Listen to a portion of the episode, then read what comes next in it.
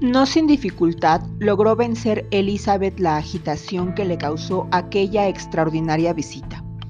Estuvo muchas horas sin poder pensar en otra cosa.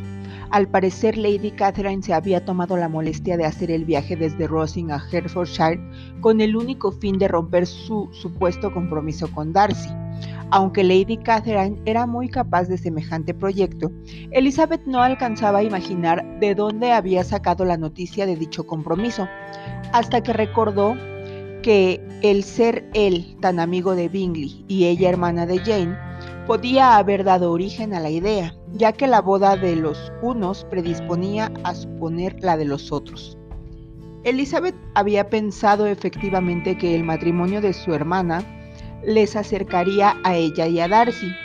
Por eso mismo debió de ser por lo que los Lucas, por cuya correspondencia con los Collins presumía Elizabeth, que la conjetura había llegado a oídos de Lady Catherine, dieron por inmediato lo que ella también había creído posible para más adelante.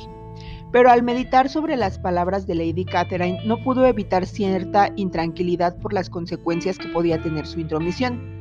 De lo que dijo acerca de su resolución de impedir el casamiento, dedujo Elizabeth que tenía el propósito de interpelar a su sobrino y no sabía cómo tomaría Darcy la relación de los peligros que entrañaba su unión con ella.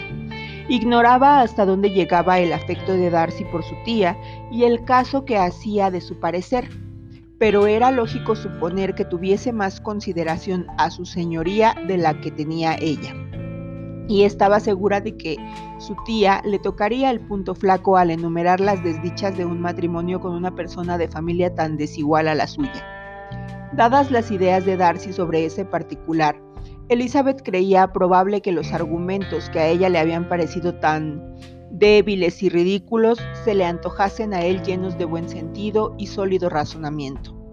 De modo que si Darcy había vacilado antes sobre lo que tenía que hacer, cosa que a menudo había aparentado, las advertencias e instancias de un deudo tan llegado disiparían quizá todas sus dudas y le inclinarían de una vez para siempre a hacer todo lo feliz que le permitiese una dignidad inmaculada. En ese caso, Darcy no volvería a Herefordshire.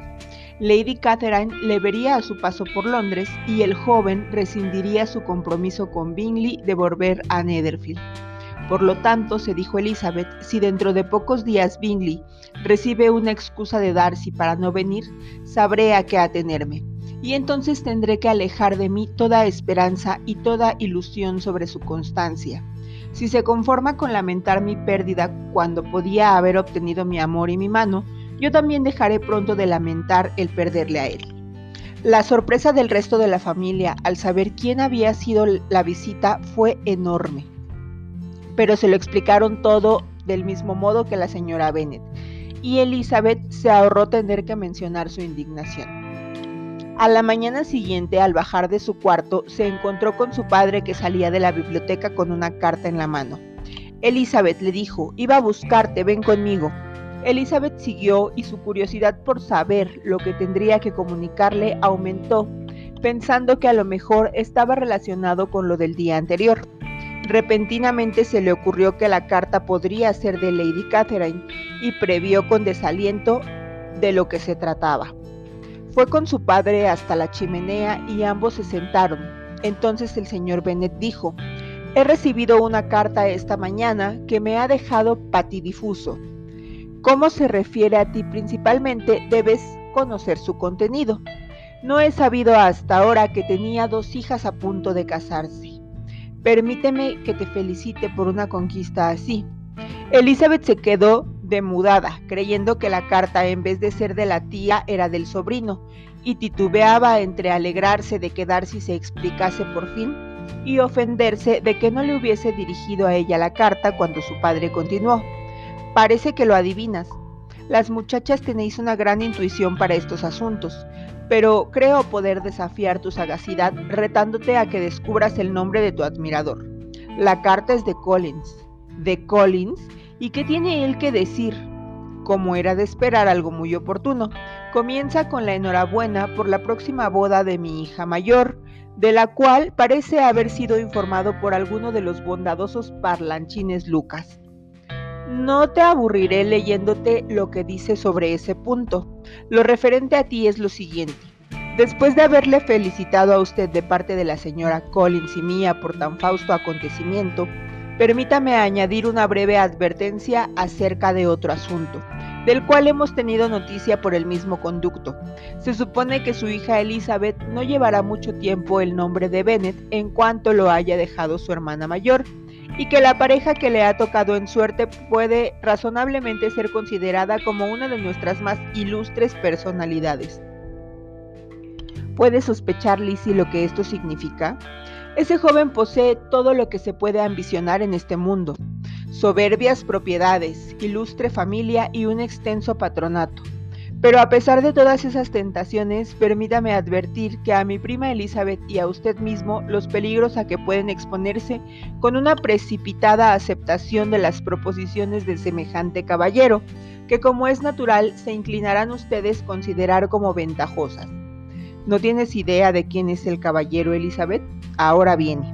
Los motivos que tengo para avisarle son los siguientes. Su tía, Lady Catherine de Bourgh, no mira ese matrimonio con buenos ojos.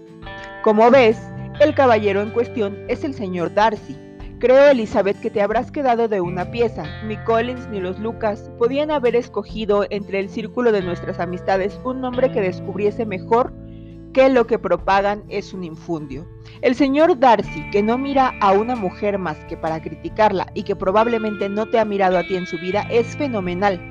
Elizabeth trató de bromear con su padre, pero su esfuerzo no llegó más que a una sonrisa muy tímida. El humor de su padre no había tomado nunca un derrotero más desagradable para ella. ¿No te ha advertido? Claro, sigue leyendo.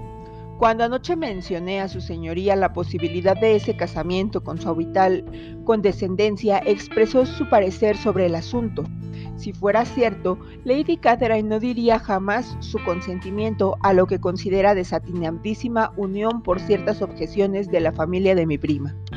Yo creí mi deber comunicar esto cuanto antes a mi prima, para que ella y su noble admirador sepan lo que ocurre y no se apresuren a efectuar un matrimonio que no ha sido debidamente autorizado. Y el señor Collins además añadía, me alegro sinceramente de que el asunto de su hija Lidia se haya solucionado también y solo lamento que se extendiese a la noticia de que vivían juntos antes de que el casamiento se hubiera celebrado.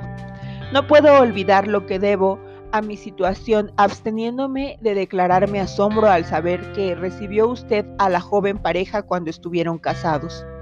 Eso fue alentar el vicio, y si yo hubiese sido el rector de Longbourn, me habría opuesto resueltamente.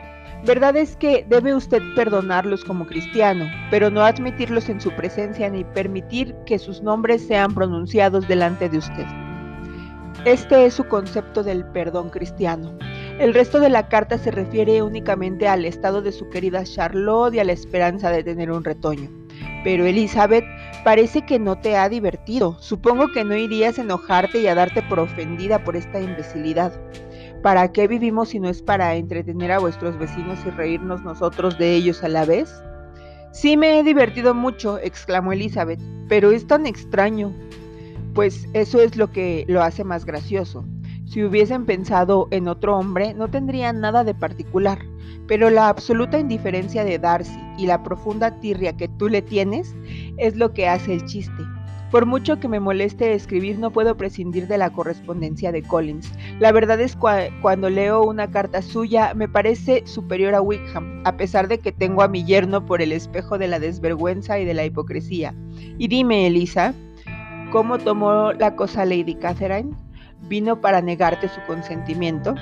A esta pregunta Elizabeth contestó con una carcajada y como su padre se la había dirigido sin la menor sospecha, no le importaba que se la repitiera.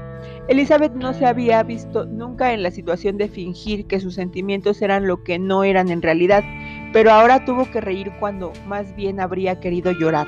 Su padre la había herido cruelmente al decirle aquello de la indiferencia de Darcy, y no pudo menos que maravillarse de la falta de intuición de su padre, o temer en vez de haber visto él demasiado poco.